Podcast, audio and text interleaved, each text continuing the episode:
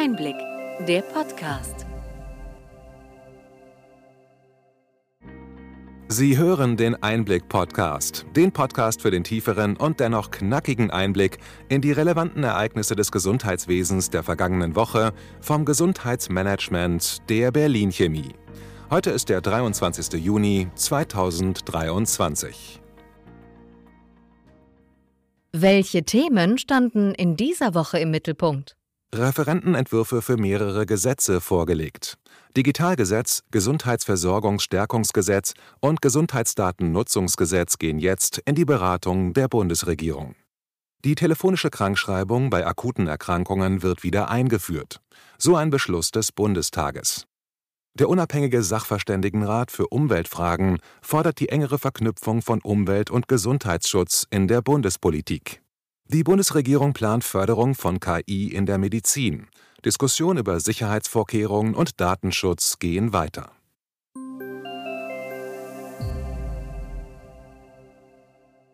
Womit starten wir? Vor der Sommerpause steigt das Tempo in den Ministerien und im Bundestag. Am 7. Juli endet die letzte Sitzungswoche und der Parlamentsbetrieb ruht bis Anfang September. Da im Bundesgesundheitsministerium einige Vorhaben anstehen, wurden diese Woche noch mehrere Referentenentwürfe vorgelegt, um den Gesetzgebungsprozess noch vor der Sommerpause anzustoßen. Fangen wir mit dem Digitalgesetz an. Der Referentenentwurf konzentriert sich auf die Implementierung der elektronischen Patientenakte EPA für alle gesetzlich Versicherten bis Januar 2025. Die Umstellung auf die EPA soll in mehreren Schritten erfolgen. Neben der EPA wird auch das elektronische Rezept nutzerfreundlicher gestaltet. Das E-Rezept soll ab Januar 2024 überall eingesetzt werden. Zudem wird der Preis für digitale Gesundheitsanwendungen DIGA künftig stärker an Erfolgskriterien ausgerichtet. Die Telemedizin soll weiterentwickelt und die Cybersicherheit erhöht werden.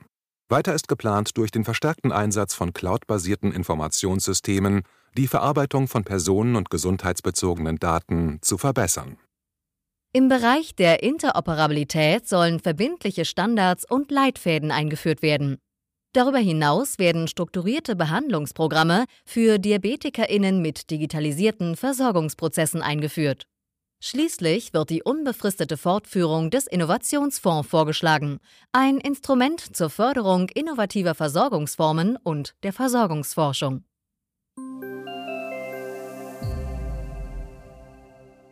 Lang erwartet wurde auch der Entwurf für das Versorgungsgesetz I, das Gesundheitsversorgungsstärkungsgesetz, kurz GVSG. Schwerpunkte sind hier die Einrichtung von Gesundheitskiosken und Primärversorgungszentren. Die Gründung kommunaler medizinischer Versorgungszentren soll vereinfacht werden, um die Versorgung in unterversorgten Gebieten zu verbessern Neben den schon bekannten Kiosken sind auch Primärversorgungszentren geplant, die mit den Gesundheitskiosken oder den jeweiligen Kommunen kooperieren. Diese Zentren sollen ein hausärztliches Versorgungsangebot offerieren, das besonders auf ältere und multimorbide Patientinnen abgestimmt ist. Mit dem GVSG sind auch strukturelle Änderungen beim GBA geplant, um Patientinnen und Pflegeberufen mehr Mitspracherecht einzuräumen. Zusätzlich soll die Transparenz bei der gesetzlichen Krankenversicherung gestärkt werden. Die Kassen sind dazu verpflichtet, jährlich einheitliche Kennzahlen und Informationen zu ihrer Service- und Leistungsqualität zu erheben und zu veröffentlichen. Angestrebt wird außerdem, dass Bewilligungsverfahren bei der Hilfsmittelversorgung von Kindern und Jugendlichen beschleunigt werden. Gehen wir weiter zum Gesundheitsdatennutzungsgesetz, kurz GDNG. Bundesgesundheitsminister Karl Lauterbach möchte hier datenschutzkonforme und technische Regeln für den Austausch von Gesundheitsdaten festlegen und insgesamt das Patientenwohl ins Zentrum stellen. Voraussichtlich ab Januar 2024 wird es in Kraft treten. Mit dem Gesetz wird eine nationale Datenzugangs- und Koordinierungsstelle eingerichtet, die als Vermittler zwischen datenhaltenden und datennutzenden Stellen fungiert. Durch die Konzentration von Kompetenzen und Personal bei dem Bundesbeauftragten für Datenschutz und Informationsfreiheit BFDI sollen Einsparungen erzielt werden. Zudem werden mit dem GDNG die Rechte zur informationellen Selbstbestimmung gestärkt und ein Zeugnisverweigerungsrecht für Forschende sowie ein Beschlagnahmeverbot für Gesundheitsdaten eingeführt. Kranken- und Pflegekassen können in Zukunft automatisierte Gesundheitsdatenverarbeitung durchführen.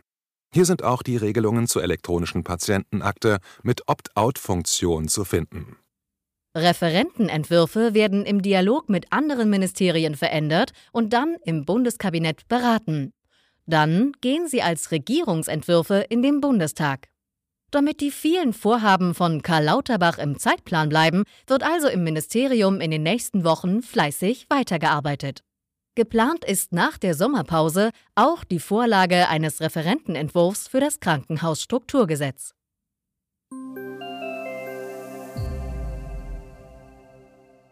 Die Möglichkeit der telefonischen Krankschreibung wird im Rahmen des geplanten Gesetzes zur Eindämmung von Arzneimittelengpässen Alp VVG wieder eingeführt. Diese Regelung, die während der Corona-Pandemie etabliert und später ausgesetzt wurde, soll künftig auch bei anderen akuten Erkrankungen gelten. Der grünen Gesundheitsexperte Janosch Dahmen erklärte, dass diese Maßnahme sowohl die Patientinnenversorgung vereinfachen als auch Ärztinnen und Arztpraxen von unnötiger Bürokratie entlasten soll. Der gemeinsame Bundesausschuss, bestehend aus Ärztinnen, Krankenkassen und Kliniken, wird mit der Änderung der Arbeitsunfähigkeitsrichtlinie beauftragt. Ziel ist, eine erstmalige Krankschreibung aufgrund einer akuten Erkrankung nicht nur in der Praxis und per Videosprechstunde, sondern auch einmalig per Telefon zu ermöglichen. Diese Regelung wäre besonders für Menschen mit leichten Symptomen vorteilhaft, die sich bisher in überfüllte Wartezimmer begeben mussten. Allerdings wird trotz der telefonischen Anamnese die Videosprechstunde Vorrang haben. Die diskutierte Sozialversicherungspflicht im ärztlichen Bereitschaftsdienst könnte erhebliche Konsequenzen für die ambulante Versorgung haben, warnte KBV-Vorstandschef Dr. Andreas Gassen. Ein Kollaps des Systems wäre die schlimmste Auswirkung. Längere Wartezeiten für Patientinnen und eine Mehrbelastung für Notfallambulanzen und Rettungsdienste könnten folgen.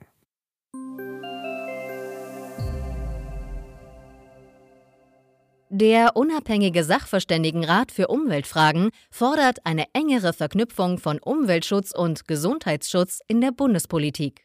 Das in dieser Woche vorgelegte Gutachten wurde an Bundesgesundheitsminister Karl Lauterbach und Bundesumweltministerin Steffi Lemke übergeben. Es unterstreicht die Bedeutung einer gesunden Umwelt für die Gesundheit und Lebensqualität der Menschen. Klimakrise, Artensterben und Umweltverschmutzung werden als drei Hauptumweltkrisen hervorgehoben, die erhebliche Auswirkungen auf die Gesundheit der Menschen haben. Themen wie die Verbreitung von Antibiotikaresistenzen durch landwirtschaftliche Tierhaltung, Gesundheitsrisiken durch Chemikalien und die Auswirkungen von Hitzewellen wurden ebenfalls analysiert. Lauterbach betonte die Notwendigkeit, den Klimawandel zu stoppen und Tierhaltung zu begrenzen. Lemke kündigte die Fortsetzung der Zusammenarbeit zwischen den Ministerien auf nationaler und internationaler Ebene an. Schon seit 1972 berät der Sachverständigenrat für Umweltfragen als unabhängiges wissenschaftliches Gremium die Bundesregierung und zählt damit zu den ältesten Beratungseinrichtungen für die deutsche Umweltpolitik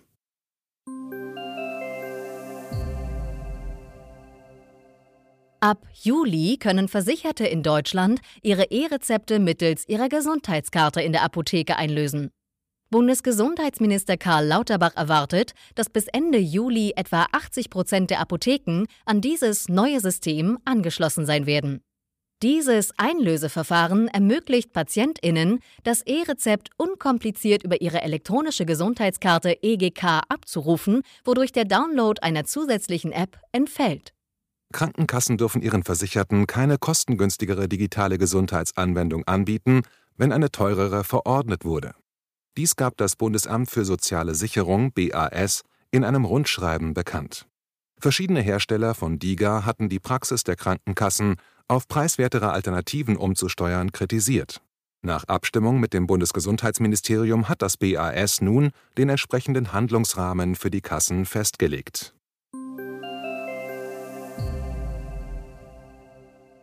Die Gesundheitspolitik nimmt Risiken von künstlicher Intelligenz KI in der Gesundheitsversorgung ins Visier. Die Bundesregierung plant, KI in der Medizin zu fördern, um Gesundheitsberufe zu entlasten und medizinische Prävention, Diagnose und Behandlung zu verbessern. Gleichzeitig muss die Qualität und Zuverlässigkeit der KI-Anwendungen sowie der Datenschutz gewährleistet werden. Die Privatsphäre der Patientinnen und die Risiken falscher Informationen in der medizinischen Entscheidungsfindung sind ebenfalls zentrale Themen. Auf EU-Ebene steht die finale Verhandlungsphase für die Verordnung über künstliche Intelligenz an. Besonders strittig sind dabei KI-Anwendungen im Gesundheitsbereich und die Klassifizierung sogenannter Hochrisikoanwendungen. Bleiben wir bei der Zukunft der Medizin. Die Bio International Convention in Boston zog rund 19.000 Teilnehmerinnen aus Medizin, Wissenschaft und Analytik an. Eines der Hauptthemen war Medical AI, die Nutzung künstlicher Intelligenz in der Medizin. Eine zunehmend attraktive Option für Biotechnologie-Startups und etablierte Pharmaunternehmen gleichermaßen. Bei dieser Convention wurden neue Ansätze, aber auch Bedenken vorgestellt, einschließlich der Verwendung von Algorithmen zur Beschleunigung der Forschung und zur Bekämpfung von Krankheiten. Ein zentraler Fokus der Convention war die Möglichkeit, die Forschung und Medikamentenherstellung durch die Nutzung von KI zu beschleunigen. So könnte die Fehlerrate von derzeit 90 auf 50 Prozent gesenkt werden. Soweit unser Rückblick. Welche Themen sind wichtig für die kommenden Wochen? Im Sommer steigen auch die gesundheitlichen Risiken durch zunehmende Hitzewellen, die durch den Klimawandel verursacht werden. Städte und Gemeinden sind aufgefordert, Hitzeaktionspläne zu erstellen und Schutzmaßnahmen zu ergreifen, um die Gefahren zu minimieren. Neben der Hitze sind weitere gesundheitliche Risiken wie neue Infektionskrankheiten oder eine verlängerte Pollensaison zu erwarten. Wir werden über das gerade beschlossene Arzneimittel-Lieferengpassbekämpfungs- und Versorgungsverbesserungsgesetz ALP-VVG sowie die anderen geplanten Gesetze im Gesundheitswesen auch in der Sommerpause sprechen.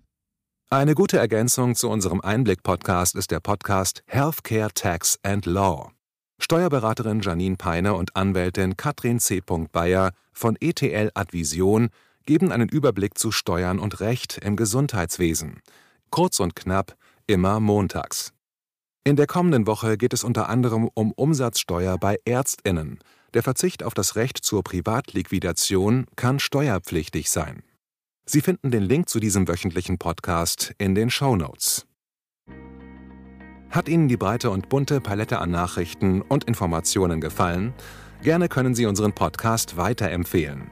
Schreiben Sie uns Ihre Anregungen und Fragen bitte an gesundheitsmanagement at berlin-chemie.de. Sie finden unsere Kontaktdaten auch in den Show Notes. Wir freuen uns, wenn Sie am nächsten Freitag wieder dabei sind beim Einblick-Podcast vom Gesundheitsmanagement der Berlin Chemie.